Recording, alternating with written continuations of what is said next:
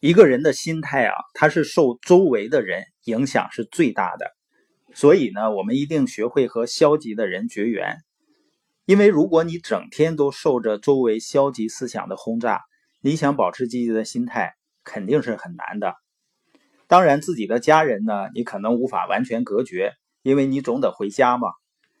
但是，所谓的一些好心的朋友呢，他们经常说的一些似是而非的话，就要非常小心了。我们要学会和一些词句绝缘，比如说呢，小心点儿。万事都小心的人，肯定是一事无成的。还比如呢，慢慢来这个词，一个人呢很淡定，遇到事情不惊慌失措，肯定是非常好的品质。但是如果总强调不要心急，慢慢来，会让我们原来的主动性无形中就消失了。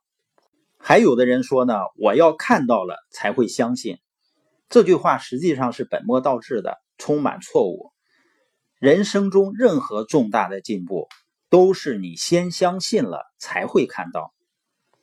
还有的人呢，总说是不可能，这也不可能，那也不可能，你不要去提这三个字。也不要让人在你跟前说这三个字，因为只要人们愿意花时间精力，愿意成长，就没有什么事儿是不可能的。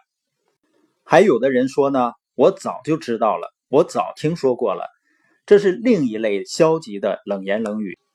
你要像逃避瘟疫那样去逃避愤世嫉俗的人，就是那一类什么都听过、什么都见过，还什么都不以为然的人。还有的词呢，永不、不能、没有，这些绝对消极的词是破坏性极强的。还有的人呢，当你做一个什么事儿呢，他总会说那个事儿是很难成功的。你会发现，人们的关注点不在于说做那件事儿是不是正确的，成功以后是不是真正有价值的，而只是关注它是不是难。另外呢，我们在任何领域里面成功。都不是关于这个事情本身的，是关于我们是否成长的。如果我们成长的足够好，所谓难的事情呢，也会变得简单甚至容易。如果我们不成长，再容易再简单的事情，我们也会觉得很难。当然呢，有的时候离开消极的朋友啊，是需要勇气的。但是除了这个之外，也没有别的办法。当远离消极的人的时候，尤其你结交了一些积极向上的朋友，你会发现呢，人生就开始发生巨大的改变了。还有的人，他的问题呢，他认为是一个大问题，实际上只是选择的问题。你比如说呢，你的公司的员工有几个只是每个月混日子，要辞退他们呢，需要勇气。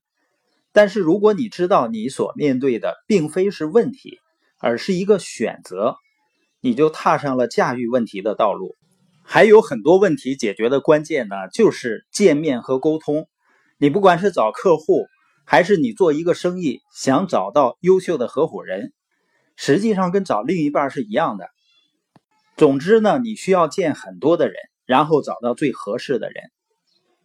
有一个人曾经问舒勒博士啊，说我失业了，我怎么找到工作的？舒勒就反问他。你是怎样捕捉迷路的呢？舒勒说：“啊，你面对的失业问题和几年前我要筹一千万美元建水晶大教堂的困难没什么两样。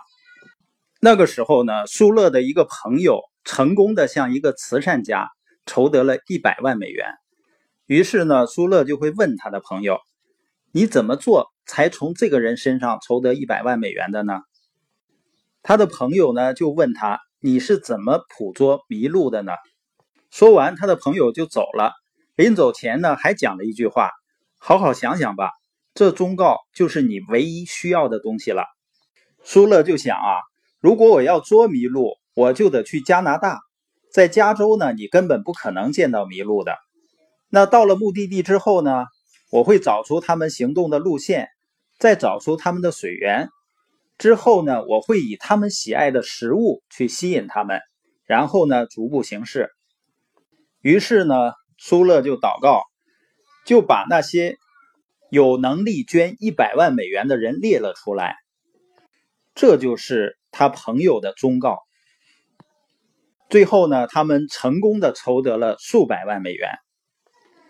所以后来，每当有人问舒勒博士：“你是怎样向别人筹得一百万美元的呢？”他的答案必定是：“你是怎么样捕捉麋鹿的呢？”舒勒呢是在埃奥瓦长大，他钓过最大的鱼呢，也不过是五磅多重的狗鱼。但来到加州之后呢，这里的渔夫所捕得的枪鱼通常都有三百磅重。那苏勒也发现了捉枪鱼的门道。首先呢，你得离开埃奥瓦，到枪鱼出没的地方。他们聚集地呢，包括南加州对面的卡塔利纳岛、夏威夷的海岸和墨西哥的圣卢卡斯。在那些地方呢，你要驾船出海，然后抛下鱼饵。在岸边或者码头附近，你永远钓不到枪鱼。所以，你如果需要找一份工作，就去需要人的地方抛出你的鱼饵。